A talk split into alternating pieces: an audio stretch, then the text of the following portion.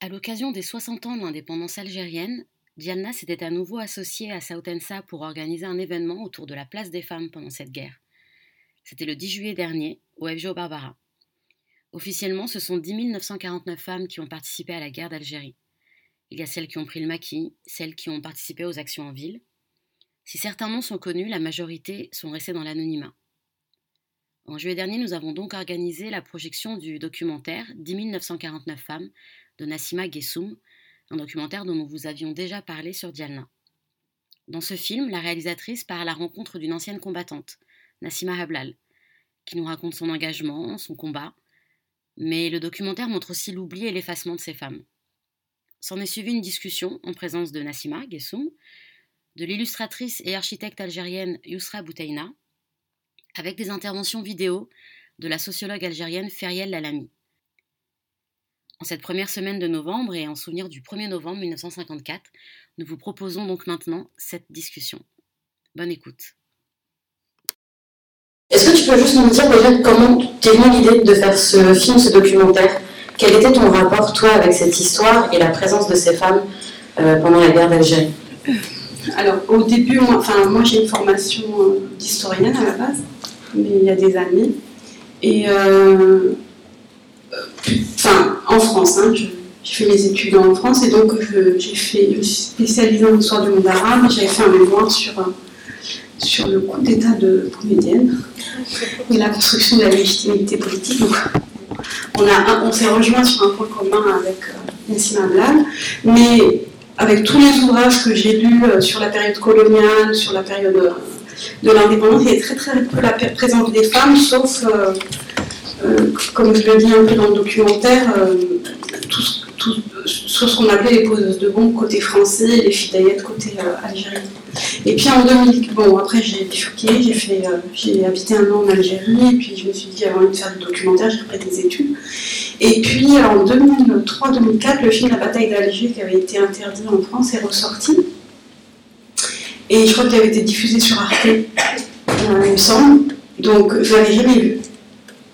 Euh, et donc quand je l'ai vu, il y a ces scènes incroyables justement des, femmes qui se, de leur transformation physique quand elles se déguisent en européennes pour aller euh, poser des bombes dans les, dans les cafés ou les lieux publics. Et c'est de là en fait que j'ai fait des recherches sur qui étaient ces femmes, etc. Et,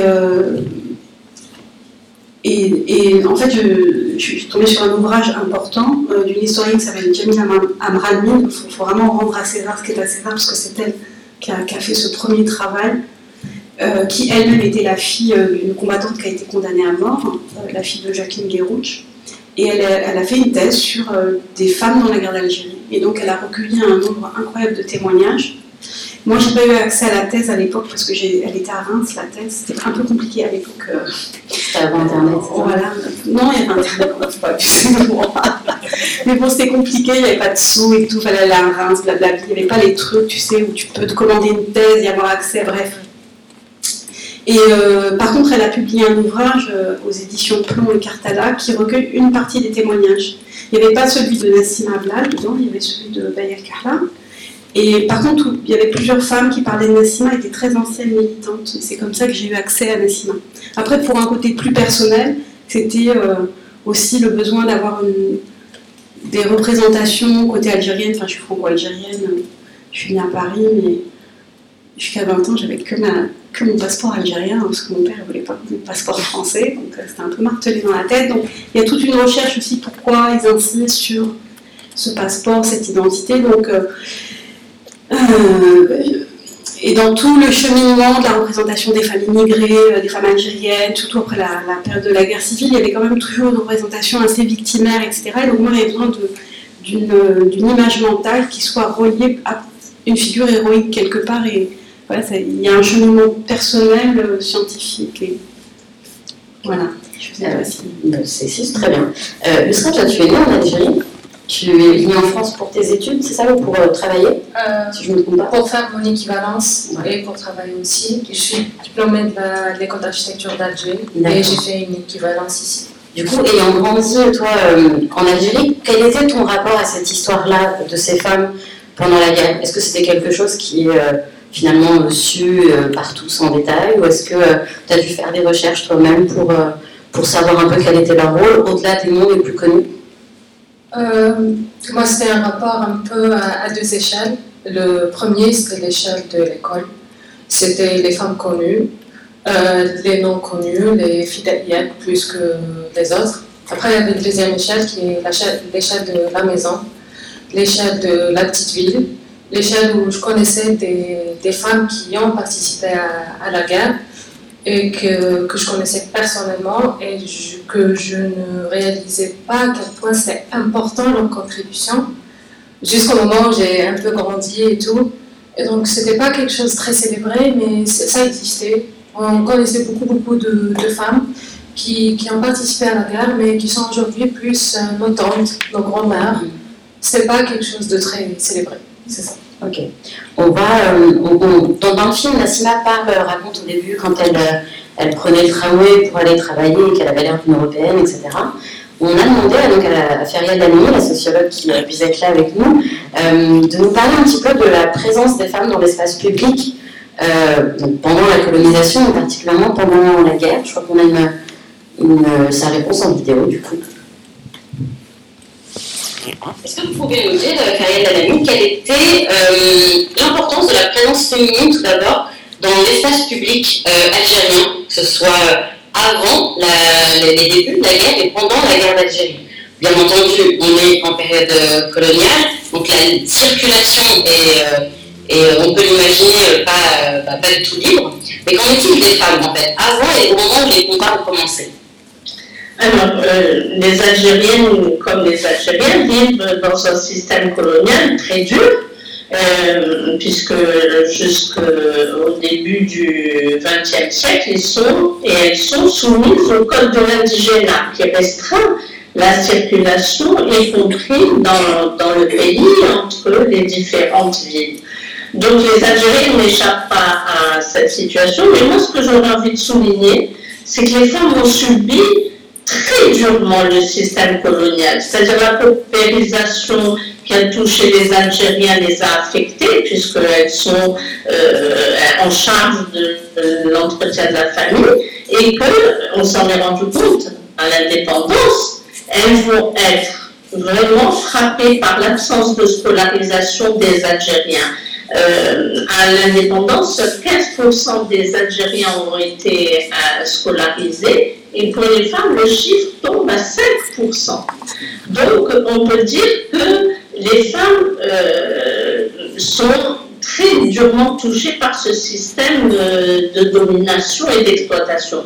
Mais au niveau de leur présence, elles sont présentes d'une part parce que bah, dans la ville où elles vivent, elles s'occupent des, des, courses, elles s'occupent des enfants, euh, certaines travaillent, euh, elles, exercent des métiers comme femmes de ménage, certaines ouvrières dans, dans des régions, des villes.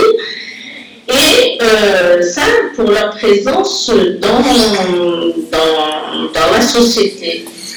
Et, ensuite, euh, pendant la période coloniale, elles vont prendre une part importante dans l'action nationaliste. Très tôt. C'est ce qu'on oublie parce qu'on parle toujours des Moudjahidètes et des Shahidètes, bien sûr, de la période 54-62. Ce qu'on oublie, c'est que les femmes se sont très tôt mobilisées. En fait, il y a eu l'effet pour beaucoup, comme pour beaucoup de nationalistes hommes, l'effet de, des massacres de 45, où les femmes se sont engagées dans le parti du peuple algérien, le PPA. Elles ont même créé une section féminine. Alors, cette section féminine était centrée sur l'action nationaliste. Et elles, elles étaient chargées, et elles faisaient ça avec beaucoup de finesse, d'apporter la, la, la, conscience et la nécessité de la lutte de libération aux femmes à travers des chants nationalistes. Elles allaient dans les mariages, les fêtes pour les circoncisions et euh, elles terminaient euh, ce groupe de femmes par des chants patriotiques et de cette façon elles mobilisaient les femmes. Mais bien sûr, l'action qui a été le plus médiatisée après, c'est celle des Moudjahidettes. Les Moudjahidettes, comme on l'a vu, le film 10 949 femmes, c'est ce que le ministère des Moudjahidines a recensé comme femmes. Mais moi, j'aurais envie de dire que les femmes, elles étaient toutes dans l'action nationaliste, ne serait-ce que parce qu'elles transmettaient le sentiment d'identité nationale dans la famille, elles ont préservé la langue, elles ont aussi eu une action souterraine vitale euh, pour euh, la, lutte de libération vitale, parce qu'on était face à un système colonial répressif extrêmement féroce. Et ces femmes, justement, qu'on ne voyait pas, même le, euh, système colonial les invisibilisait, de par leur invisibilisation, avaient une action très efficace. Et il n'y a pas une famille, il suffit d'interroger n'importe quelle femme dans n'importe quelle famille algérienne où, la mémoire a été transmise ou encore les actrices sont vivantes, pour savoir que, eh ben, ont toutes participé. Est-ce que vous avez euh, des réactions sur, la réponse de, de Ferial Alami Ça rejoint un peu ce que, ce que tu disais, sera justement chaque, chaque famille finalement a cette euh, mémoire-là. Oui, et ça rejoint exactement, c'est que euh, y a comme je disais, les d'Ayat, on les trouve dans les livres d'histoire. Et par exemple, euh, ma tante, ma grand-mère, on ne les trouve pas. Mais en réalité, moi, je sais qu'elles ont participé d'une façon ou d'une autre.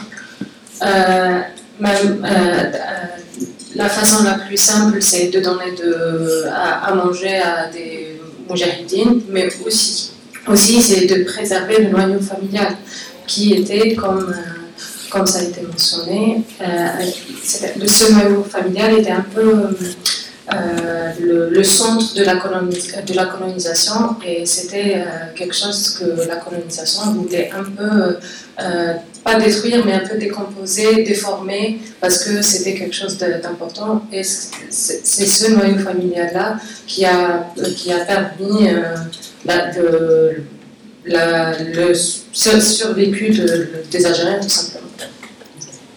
Nassema, tu avais, conscience de ça quand tu as commencé à faire tes recherches euh, sur euh, toutes ces femmes, qu'au-delà de, ce chiffre euh, dont on va parler aussi. oui, oui, oui, c'est pour ça que j'ai précisé que c'est que c'est celle qui, avait, qui était reconnue comme étant comme, avant, comme ayant une position particulière au sein de la structure du FLN qui était faite avec des enfin des sections. c'est vraiment celles qui ont eu une carte et il y a énormément de femmes qui ont aidé et compris des risques et, euh, dans leur quotidien sans avoir euh, forcément la reconnaissance et le titre d'ancienne combattante. Et la majorité de. Alors, c'est surtout ce qui est mis en scène de manière générale, c'est la guérilla dans les villes, mais euh, c'est surtout les campagnes en fait qui sont autrement frappées. Alors, c'est vrai que moi, je me suis aussi intéressée à. à quelqu'un qui fait partie de la ville, même si j'avais déjà fait des entretiens du côté de ma famille, de deux grandes tantes. Ce qui me semblait intéressant, pour rejoindre ce que dit Feriel, c'est que euh, en fait, elle faisait partie de cette toute première section dont elle parle, qui s'appelait, euh, qui était rattachée au Parti du peuple algérien et qui s'appelait euh, l'AFMA, l'Association des femmes musulmanes algériennes. Et je trouvais ça intéressant de voir comment il y a une pensée politique, enfin tout un parcours qui s'est structuré pendant 17 ans, c'est ce qu'elle dit en fait. Et puis bon voilà, après il y a la force de, de la personnalité de Nassima Ablal, le rôle qu'elle a occupé qui était aussi un peu rare quoi politiquement, euh, qui faisait que c'est voilà, le choix que j'ai fait. Mm. Est-ce que euh, dans, tes recherches et aussi illustré dans les, recherches de, de, mémoire finalement familiale, euh, vous avez entendu des choses sur la réaction de, l'entourage de ces femmes qui s'engageaient, que ce soit vraiment un engagement euh, dans la lutte, celle qui posait des bombes, celle qui montait au maquis ou celle qui aidait tout simplement. J'imagine, alors c'est vraiment de notre point de vue ici que, bah, comme, euh, comme le dit Nassima, quand on, quand on vit pour la révolution, on peut être que euh, adoubé en tout cas par ses proches ou en tout cas valorisé. Est-ce qu'il y a eu parfois, dans, ce que tu as pu euh, voir, euh, des personnes dont la famille, l'entourage proche ont vu d'un mauvais œil cet engagement Ah oui. Surtout pour les plus jeunes, je pense notamment aux, plus jeunes, c'était un peu. Bah, en, tout, cas, je sais qu'en 56, il y a eu la grève des. Alors, je sais pas, j'ai pas envie de noyer tout le monde parce que je sais pas du tout à quel niveau ou quel degré de connaissance historique vous avez de la guerre d'indépendance. Je me suis dit même peut-être qu'ils étaient noyés pendant le film, bien que ce soit pas un documentaire, je dirais historique. Euh, en mai 56, en fait, il y a le mouvement des étudiants qui a fait un appel euh, à la, à la grève et euh, l'UGMA, l'Union Générale des étudiants musulmans algériens, et du coup, en fait, qui était dirigé, enfin, qui était un peu pris en, chapeauté par le jeune homme dont elle parle, qui s'appelle Rachida Amara au départ.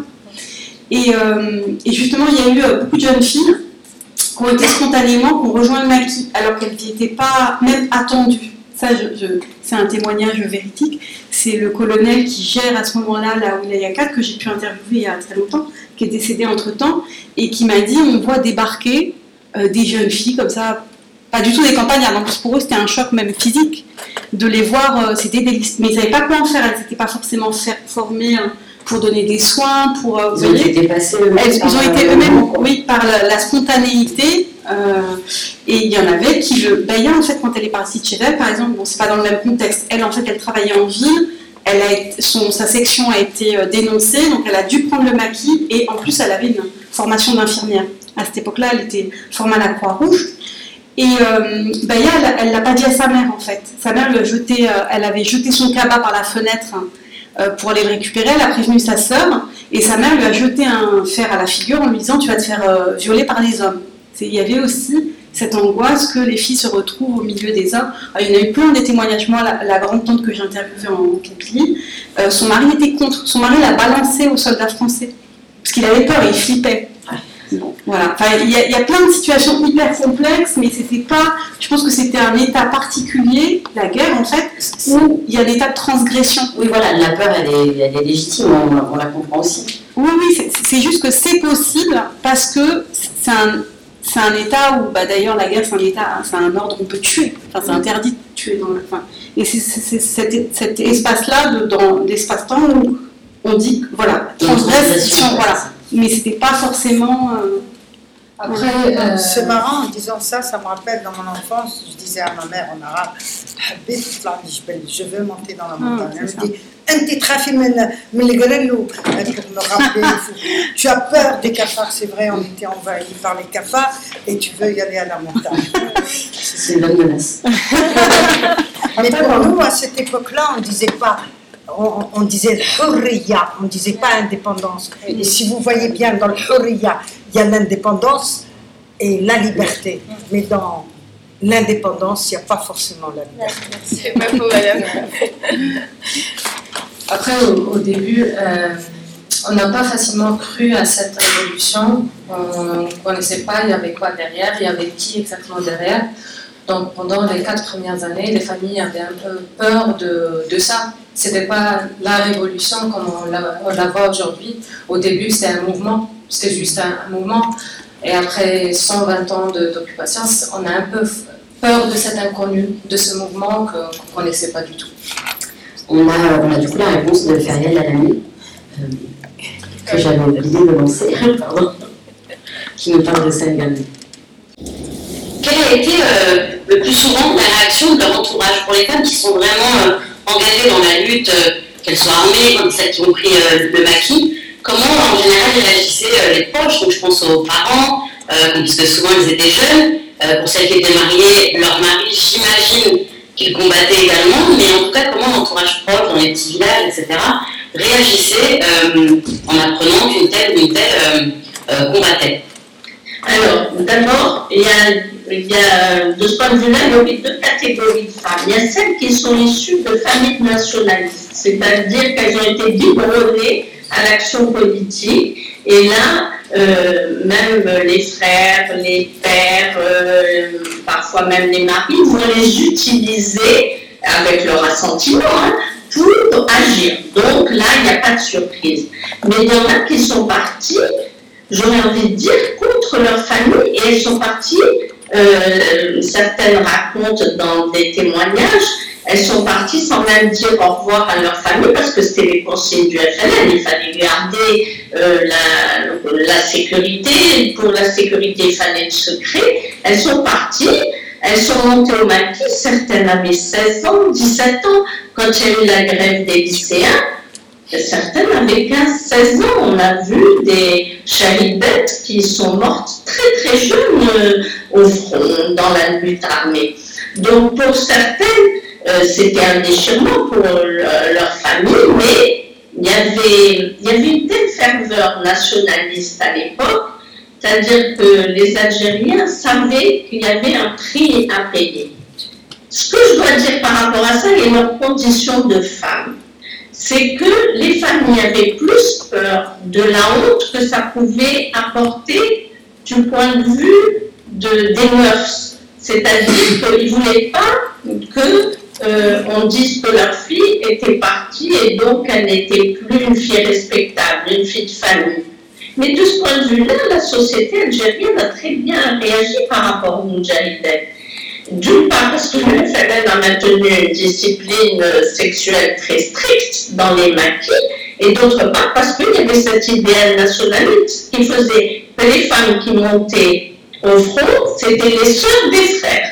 Et donc, il y avait un respect. La plupart des Moudjahidettes témoignent du respect que euh, dans, dans, les maquis on leur, euh, on leur euh, accordait. Ce n'était pas le cas, malheureusement, pour beaucoup quand elles étaient attrapées, torturées. On sait maintenant que le voile est levé sur cette question taboue, que beaucoup de celles qui ont été emprisonnées, torturées, elles ont été violées. Il y a eu le cas emblématique de Jamila Pacha qui a été médiatisé par euh, Gisèle Halimi et Simone de Beauvoir. Mais il y avait aussi les femmes dans les méchants, dans les douleurs, où les soldats, on sait très bien que le viol c'est une arme de guerre, les soldats, eh bien, euh, comme mettaient les hommes de côté, puis euh, violaient les jeunes femmes présentes, ça c'est, quelque chose d'atroce. Mouloud Ferraou, dans son journal, en parle, mais c'est un sujet très délicat dans notre société et euh, ce n'est que maintenant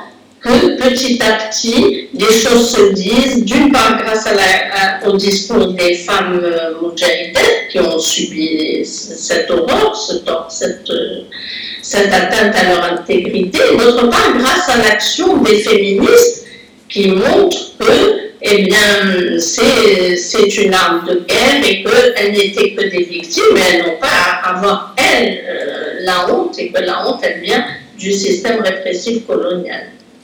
Alors, on va passer à un autre euh, aspect que moi, j'avoue, j'ignorais euh, complètement, en tout cas, ça ne m'avait jamais frappé.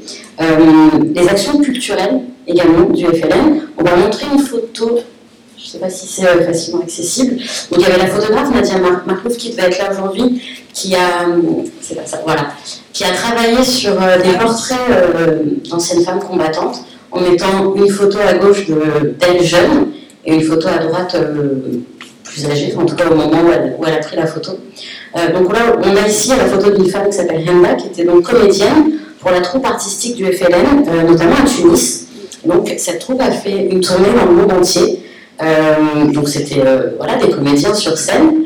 Euh, en tout cas, moi, je ne connaissais pas cette, cette partie-là. J'ai l'impression que c'est quelque chose de moins connu que l'histoire de l'équipe de foot, des, des, joueurs algériens qui jouent en France et qui ont créé une équipe de foot Algérie, bref, Est-ce que c'est des choses que vous saviez, vous, vous avez entendu parler Est-ce que vous pouvez nous en dire un peu plus?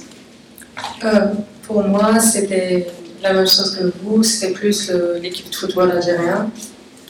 Franchement, ça me, fait vraiment plaisir de voir une photo comme ça. Est-ce qu'on peut imaginer, c'est peut-être moi qui extrapole, mais que le fait que l'équipe de foot euh, soit plus connue, c'est aussi parce que c'était des hommes et qu'on a moins conscience des actions des femmes de manière générale et encore plus euh, liées au théâtre. On peut penser que le théâtre c'est moins important que la lutte et pourtant. Euh, enfin, moi, je pense que tout ça en fait, était regroupé dans. Il y avait une très forte action de propagande destinée à l'extérieur, Mais c'était coller le drapeau partout aussi. C'est-à-dire fallait que soit Exactement, il y avait une action aux États-Unis, il y avait un bureau du FLN à New York. Et euh, il y avait toute une équipe de communicants euh, à Tunis qui faisait partie du gouvernement provisoire de la République algérienne, qui était chargée de créer. Alors la différence, c'est que la troupe de théâtre, euh, elle a circulé dans beaucoup de pays de l'Est, etc. Je ne sais pas si celle-ci c'est une de ses photographies, mais il y avait aussi un photographe officiel qui s'appelait Mohamed Kouassi et qui était chargé aussi de, de fabriquer toutes ces images destinées. Peut-être que la photo de gauche, donc c'est une photo d'époque, c'est pas une photo, une photo qu'on a déjà prise parce que bien entendu elle n'était pas née. Euh, donc c'est certainement, euh, c'est peut-être la photo de ce monsieur. C'est possible.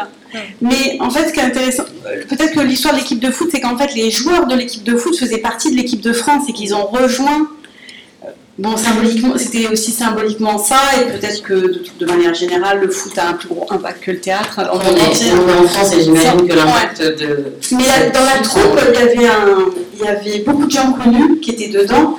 je crois que j'ai oublié les noms, je crois dire de, de bêtises. Je sais pas s'il y a pas un monsieur qui s'appelait Mohamed Boudia. Non, il y a un titre très connu euh, dans la troupe de théâtre. Non, ils étaient. Euh, mais ça, faisait partie d'une des actions, comme les actions sociales, comme euh, c'était mettre l'empreinte, exister à tous les endroits et au niveau international surtout. Parce qu'ils allaient, ils ont y compris défilé en 57, je crois, au Festival mondial de la jeunesse euh, qui était euh, dans les pays de l'Est, je ne sais plus lequel.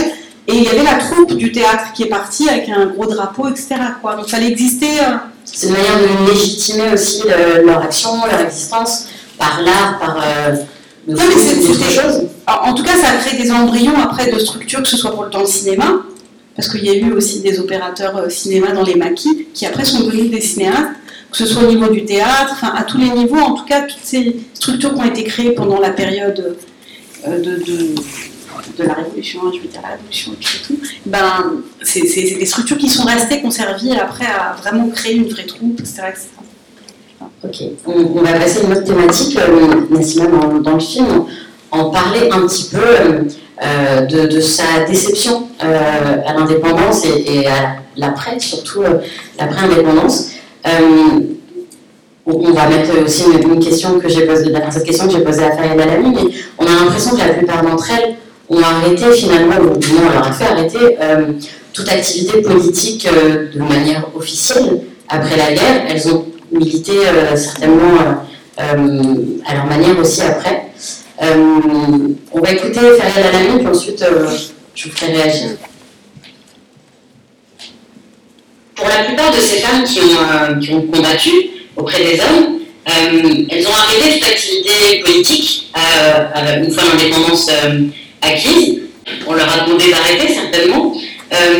pourquoi déjà, même si on, a un début de réponse, et surtout comment, euh, ce que vous savez de vos recherches, comment elles ont vécu ce passage entre euh, elles sont combattantes, elles sont les égales des hommes au, maquis sur, au niveau des combats, et puis une fois l'indépendance du pays acquis, on leur demande en gros de, de retourner en cuisine euh, pour vraiment schématiser. Comment la, plupart ont, vécu ça? Est-ce que certaines ont quand même essayé, je ne sais pas, de faire carrière politique, de, de lutter, de militer à nouveau pour, euh, pour leurs droits, en tout cas leur, euh, leur reconnaissance. Comment ça s'est passé? Hmm. Alors ça s'est passé en plusieurs temps. Par exemple, à l'indépendance, il y, a eu, il y avait des femmes, il n'y en avait pas beaucoup, mais il y avait des femmes à l'Assemblée nationale, elles étaient députées, il n'y avait pas de femmes ministres, ça viendra beaucoup plus tard. Elles essayent de s'investir aussi euh, dans, dans, toutes les structures euh, du FLN, parce que bon, ben, c'est parti encore auréolé du triomphe euh, de l'indépendance. Mais le moins qu'on puisse dire, c'est qu'elles ne sont pas accueillies à bras ouverts. D'autres vont reprendre une vie familiale, s'occuper, comme certaines n'avaient pas vu leurs enfants, leur, leur, famille depuis longtemps, vont se, plus se réinvestir dans le milieu familial. Mais là où on va les retrouver dans les luttes, ça va être, en tout cas moi ça je peux en témoigner pour l'avoir vécu directement, ça va être le moment de 1980 dans les luttes contre le code de la famille. Là, elles vont dire stop, ça n'est pas possible. Quand le projet de code de la famille est rendu public par les groupes de femmes et qu'elles se rendent compte que c'est un statut pour lequel elles n'ont pas combattu et qui est humiliant pour les femmes, elles vont se remettre dans la rue et manifester avec les jeunes féministes. Et depuis, je dois dire qu'elles ont tout le temps euh, milité. Certaines avaient choisi plutôt l'activité sociale au début, parce que l'Algérie était à genoux en 62. Donc elles cherchaient à alphabétiser, soigner, etc. Mais à partir d'une certaine période, elles vont comprendre qu'il faut aussi mener l'action politique, soit euh, bien sûr pour les droits des femmes, soit aussi pour la construction démocratique. Et euh, par exemple, dans les recherches que j'ai accomplies, j'interroge euh, des moudjahidettes et qui ont eu une action décisive soit pour la création de la Ligue des droits de l'homme en 87, soit pour défendre les droits des femmes, euh, soit pour défendre les, euh, lutter contre la torture qu'il y a eu en 88, soit pour défendre le mouvement berbère et dénoncer la répression qu'il a subie, etc. Et après, on les retrouver encore, et on a bien vu le rôle de Jamila Bouhired, euh, le rôle phare qu'elle a eu pour tout le Hirak, mais pas seulement, il y avait euh, la euh, Akila Ben, ben Abdelmoumen, Akila Abdelmoumen, qui elle, et de son nom d'épouse Akila Waret, était à la Fédération de France du FLN. Et son état de santé ne lui permettait pas d'être à toutes les manifs, mais elle a soutenu le Hirak quand il a démarré. Il y a Louisette et Haris, et et Haris, elle, je rappelle que très courageusement, c'est elle qui a dénoncé le viol qu'elle a subi, euh, et en, se mettant, elle, personnalité publique, euh, en, avant, pour justement montrer que c'est un crime colonial et qu'il euh, doit être dénoncé comme tel.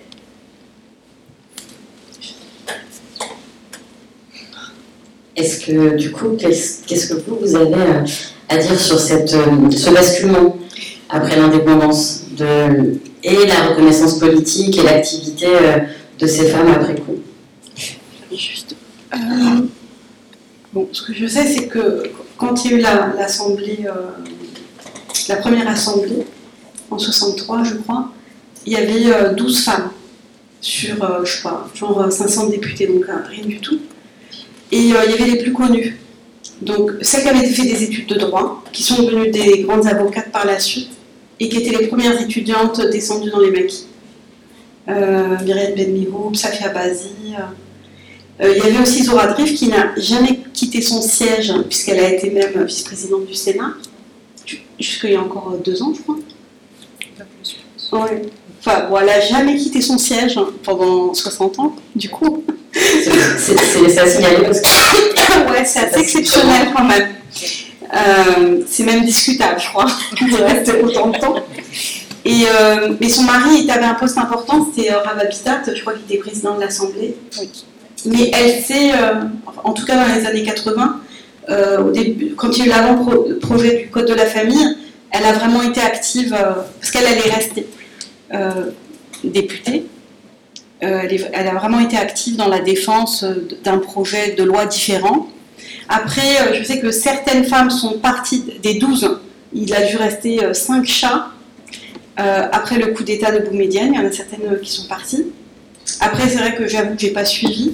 Mais je rejoins ce qu'elle a dit sur le fait qu'elles ont été actives dans la défense du code de, d'un code de la famille plus soucieux de, d'accorder davantage de droits aux femmes. Et puis euh, en 88, euh, elles avaient fait une lettre commune quand il y a eu euh, la répression des manifestations d'octobre 88. Elles se sont manifestées en, tant qu'entité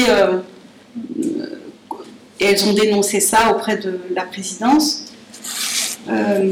après, les femmes qui avaient un, certain niveau, parce qu'elle a parlé avant du fait qu'en 62, il y a 5% de femmes scolarisées, quoi. Donc elles sont quelques-unes à avoir un niveau euh, scolaire et pouvoir assumer aussi des fonctions, euh, euh, des fonctions de cadre ou des fonctions politiques.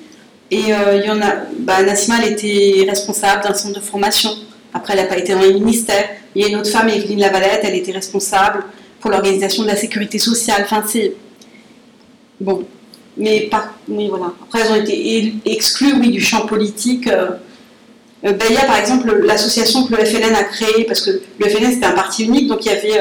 Euh, comment ça s'appelle le, le truc des étudiants, il y avait, enfin, il y avait des sections à chaque fois. Et il y avait l'UNFA, l'Union nationale des femmes algériennes.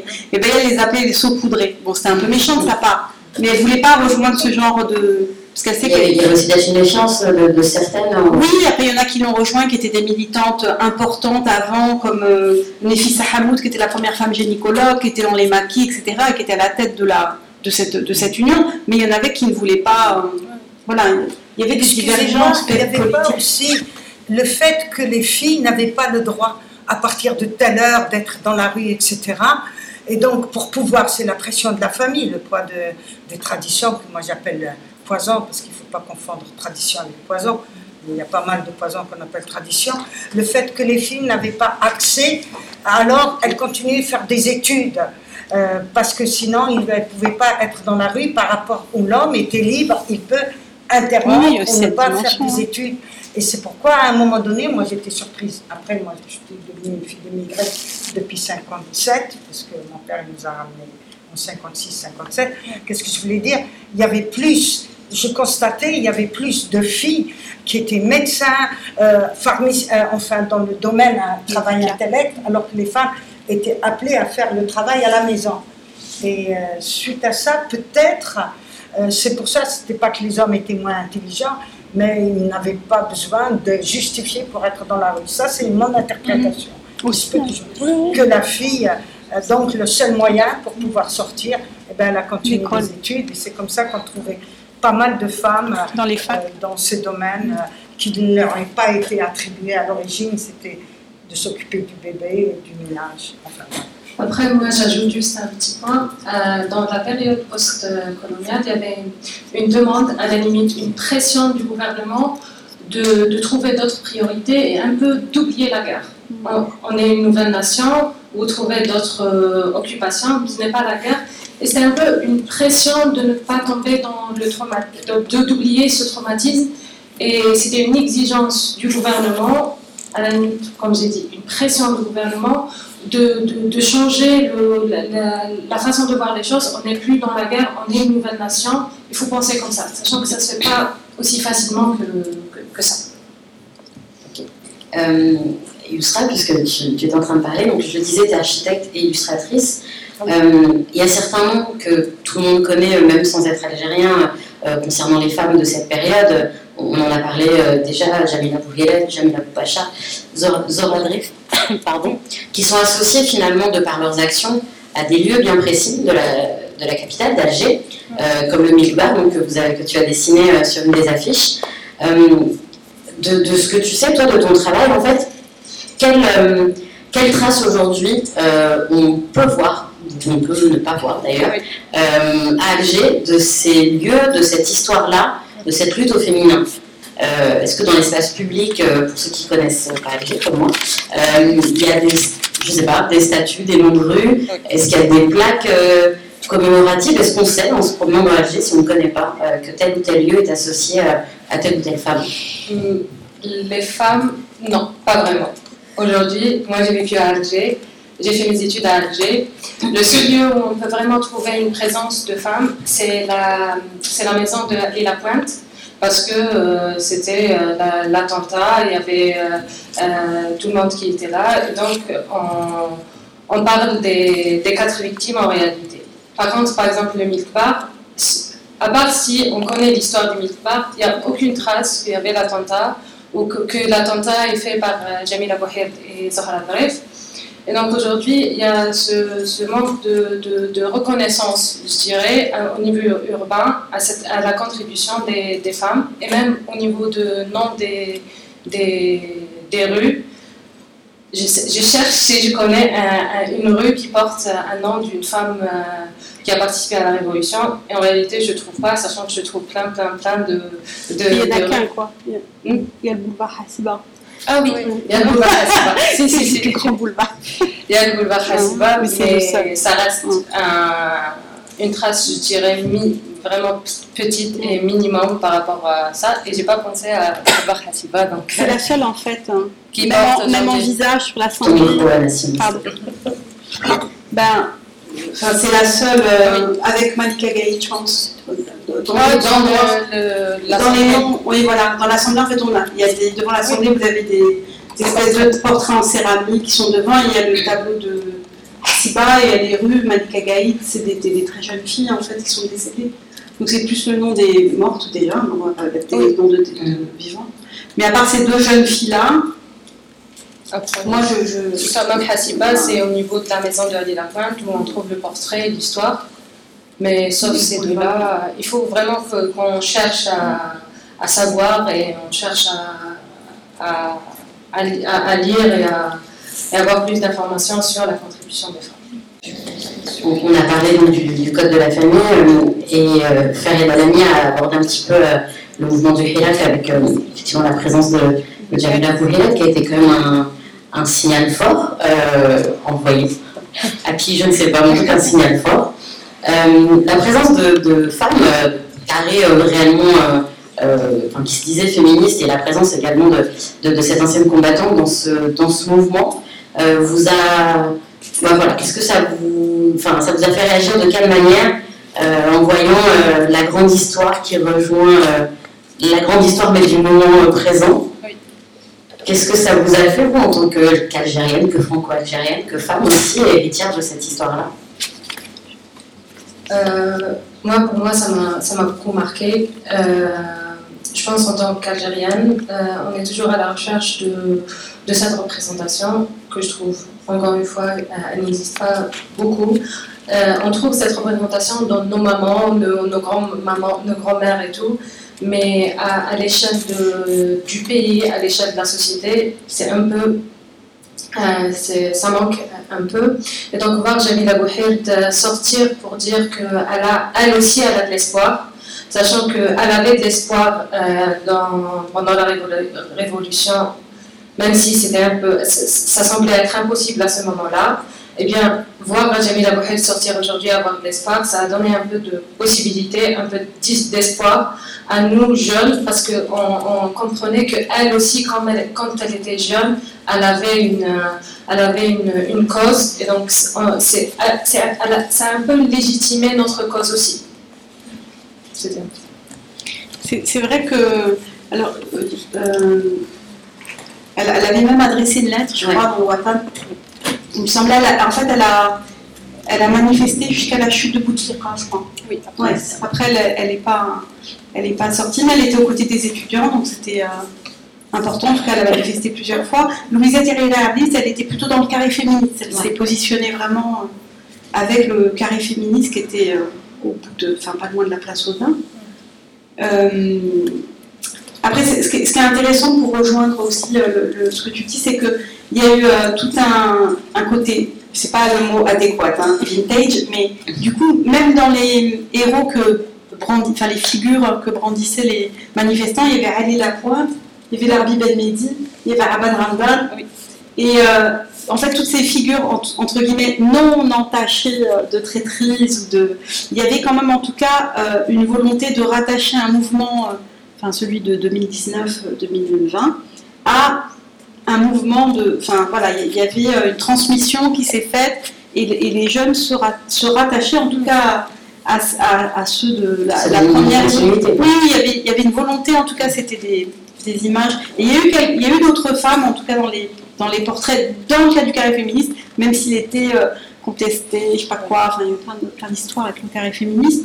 Mais en tout cas, le- les filles, elles ont voulu euh, montrer d'autres images et d'autres femmes. euh, elles, ont- voulu montrer ces, photos-là. En tout cas, Hassiba, elle, étaient, était partout. Voilà, l'image de Hassiba. Et donc voilà, la présence de Jamila Bouhiret, qui n'a- qui n'est quasiment jamais sortie publiquement. Oui, c'est ça, c'est euh, Elle, elle- elle n'a jamais pris de position, sauf une fois, je crois. en- Bon, il y, avait quand même, il y avait quand même des personnes qui en avaient un peu marre du mandat de Bouteflika, donc euh, il y a eu des lettres. Je ne sais pas si elle s'est associée, euh, il y a eu un collectif à un moment, mais elle n'est jamais sortie dans la rue pour euh, se positionner politiquement depuis euh, 62, quoi, quasiment. D'ailleurs, elle n'accorde pas d'entretien, ils sont très très rares, à part peut-être dans les pays arabes, quand elle est invitée. à certaines occasions, mais jamais en Algérie. Elle ne parle jamais. Euh, en tout cas, pas ces 30 dernières années, hein, moi je ne l'ai jamais vue. Et ça rendait d'autant plus jamais sa présence. Quoi. Oui. oui. C'est vraiment. C'est une apparition, quoi. On a posé une dernière question à, à Farid Alami, du coup, euh, je vous la poserai après. Euh, enfin, vous y répondrez après, parce que vous allez entendre finalement. Vous parlez du, du justement. On, on, va l'aborder aussi brièvement en fin de discussion, mais euh, on, l'a vu donc effectivement avec ces, figures euh, légendaires et historiques euh, de la guerre d'indépendance qui ont manifesté avec la jeunesse. Donc on, voit que le lien finalement entre cette histoire-là et la jeunesse est toujours présent. Mais aujourd'hui en Algérie, qu'est-ce qui est fait d'un point de vue plus institutionnel, plus officiel, pour honorer la mémoire de ces femmes combattantes alors moi, j'aurais envie de dire que ben, c'est la société qui doit les honorer. D'abord, les historiens et les historiennes doivent recueillir les archives et surtout les témoignages. Parce qu'on les perd une par une, ces femmes. Donc leur parole, leur présence, elle est précieuse. À cet égard, un documentaire comme celui qu'a réalisé Nassima Guessou est précieux. Mais tous les témoignages qu'elles peuvent écrire ou que d'autres peuvent recueillir sont très importants et urgents, justement parce que euh, ces personnes s'en vont malheureusement, c'est le cycle de l'âge. Et la deuxième chose, c'est vraiment abattre les murs de l'historiographie officielle. L'historiographie, qu'est-ce qu'elle fait? Elle dit oui, les femmes ont participé, les Moudjahidètes, etc. C'est glorifier un nombre de femmes alors qu'on leur a pas, comme vous le disiez tout à l'heure, on leur a pas ouvert les portes de la vie politique. Mais c'est oublier tout le rôle euh, vital des femmes et donc euh, euh, c'est rendre justice à toute une catégorie de population pour montrer comment les mécanismes de perpétuation de l'identité nationale, de l'action politique sont aussi portés par les femmes. Et ça, c'est le travail, par exemple, des sociologues, des politologues. Mais pour ça, il faut aussi une liberté d'expression très importante parce que on va dire des choses qui fâchent, non seulement, par exemple, pour après l'indépendance, la crise de l'été 62, non seulement après de la répression qui a frappé tel ou tel courant politique en Algérie. Donc si les chercheurs et les historiens et même les témoins doivent s'exprimer, on a besoin d'un climat de liberté politique, de liberté d'expression et de liberté de réflexion. Du coup, je me tourne vers vous, puisque vous parlez aussi d'archiver euh, ces mémoires, ces témoignages. Donc, euh, elle a mentionné ton film national, mais finalement, euh, les illustrations que tu fais, Yousra ou les photos que, que, prend, enfin, qu'a pris Nadia Maklouf, qui n'est pas là, participent aussi à ça. donc, ça, c'est finalement les actions que chacun peut entreprendre avec le talent ou pas, mais d'un point de vue plus large, plus ouais, plus institutionnel. Est-ce que qu'est-ce qu'il faudrait finalement plutôt que qu'est-ce qui est fait Parce que évidemment il n'y a, pas grand-chose, mais qu'est-ce qu'il faudrait pour que cette histoire-là, elle, perdure et que ces mémoires soient honorées euh, à, leur juste valeur? Alors, euh, sur euh, l'échelle des, des, des, personnes, je pense que ça a été cité très bien que que garder la trace et garder les archives, c'est très important. Même comme une série d'histoires qu'on peut relater, ou dans mon cas, comme dessiner un monument qui existe, qui peut ne plus exister dans, dans quelques années, garder la trace est vraiment très très important. Après, au niveau, au niveau institutionnel, euh, moi, étant, euh, j'étais étudiante en, en Algérie, j'ai vécu en Algérie, il y il y a un retard institutionnel. Euh, je ne sais pas si c'est le résultat de, notre histoire, c'est le résultat de, des volontés de gens, mais il y a un peu de, retard. Et je pense que cette, euh, cette, partie euh, ne va pas être faite sans demande par le peuple, sans demande par les femmes algériennes. Aujourd'hui, si on raconte une histoire où la femme n'existe pas, il, fallait, il faut se poser la question, elle était où la femme à ce moment-là? Euh, Peut-être elle participait, mais il faut avoir une réponse. Donc aujourd'hui, je pense que c'est plus une demande de la société et de la population qui va un peu changer les choses que quelque chose qui va venir des, des institutions. Merci. Moi, je réfléchissais à deux choses en fait. Euh, bon, déjà, il y, a le, bon, il y a quand même des historiennes. Je sais qu'il y a une historienne euh, à Ottawa, au Canada, qui travaille, qui a eu accès aux archives militaires, parce que c'est très dur d'avoir accès aux archives euh, en Algérie. Moi, j'ai pas, enfin, j'étais aux archives nationales, on m'a baladé, ça a duré, mais je raconte même pas. Hein. je voulais juste l'extrait du journal. Là. C'est, une volonté du coup de l'administration de ne pas, ah oui, fournir ah, oui, Même si on a l'autorisation, c'est le, le, planton qui va vous empêcher de, de, faire ci, de faire ça. C'est hyper compliqué. Donc c'est déjà un découragement, et même pour les historiens français qui veulent étudier, euh, enfin, même quand ils ont un accord, c'est hyper problématique. Après, euh, il y a les archives françaises, hein, qui sont les archives militaires, et les archives, euh, enfin, celles de Vincennes et celles, les archives coloniales, hein, qui sont à Aix-en-Provence. il y a une partie qui il y a eu quand même un collectif d'historiens qui a demandé à ce que c'est une grosse partie des, des. Parce que vous savez, il y a des, il y a des délais mmh. soient levés. Par exemple, pour, la juste, pour ce qui est de la justice, c'est 75 ans. Pour ce qui est médical, c'est-à-dire euh, euh, médical militaire, c'est 100 ans. Donc, par exemple, moi, je voulais avoir accès aux, aux archives euh, du procès de Nassima, du procès ou de son arrestation, parce qu'il y a eu une commission euh, spécial pour les libertés euh, des gens qui avaient été torturés, des disparus, etc. Et ben, bon, c'était pas possible d'y accéder. Ça, c'est, euh, il faut attendre, je sais plus quelle année, 75 ans après 1957. Le temps, le temps qu'on oublie, quoi. Voilà, le temps qu'en fait quasiment les gens meurent, ceux qui sont, soient rattachés à l'histoire meurent. Donc déjà, il y a un problème d'accès aux archives. Ensuite, il y a un problème. Moi, je trouve ça bien les témoignages, de recueillir les témoignages, etc. Mais après, je suis quand même pour le fait qu'on en fasse un travail entre guillemets scientifique. C'est-à-dire que les historiens, les sociologues, les anthropologues s'en emparent et fabriquent enfin, entre guillemets, une pensée, voilà, un fond avec une démarche derrière. Parce que s'il n'y a pas ça derrière, ça reste une somme d'histoires individuelles et ça ne fait pas collectif en fait. Enfin, pour moi, c'est ce que je trouve important. Et je voulais revenir sur un deuxième point, je me permets, parce que pour moi c'est hyper important. À chaque fois on dit femmes combattantes, etc. Il faut savoir qu'il y avait très peu d'armes au maquis et que toute cette mise en scène des femmes avec des armes, c'est une mise en scène. C'est-à-dire qu'elles ont très rarement des armes. Bayal m'a expliqué qu'elle avait un petit colt, parce que Bayal a traversé toute l'Algérie pour essayer de s'enfuir, après avec un groupe de blessés rejoindre la Tunisie. Ils avaient un petit colt. Les armes, c'était quelque chose d'hyper précieux. Donc la femme au combat avec la clash, c'est un mythe, il faut le savoir. Parfois, elles étaient euh, peut-être dotées d'une arme, mais ça, c'est aussi toute une mise en scène et c'est la fabrication de l'image et de la valorisation de l'action armée par le roman. C'est le roman national algérien. Donc ce qui met aux oubliettes ben, toutes les paysannes qui font manger, qui lavent le des gens, qui inventent mille et une ruses pour rejoindre les maquisards et leur apporter des messages, qui cousent dans leurs oreilles de, jupe euh, des médicaments, des, messages, des, voilà. Et, et, moi, je trouve que déjà, il faut lutter contre cette image, je crois. Vraiment, il faut aller... Euh, et c'est ça, c'est un gros travail à faire. Après, il y a des femmes qui ont participé à ce qu'on appelle le MAL, qui était le ministère algérien des liaisons générales. Elles étaient très très peu à la frontière marocaine. Et ces images qu'on voit des femmes en clash, elles sont prises aux frontières, en Tunisie ou au Maroc. Donc euh, il faut déconstruire aussi ces...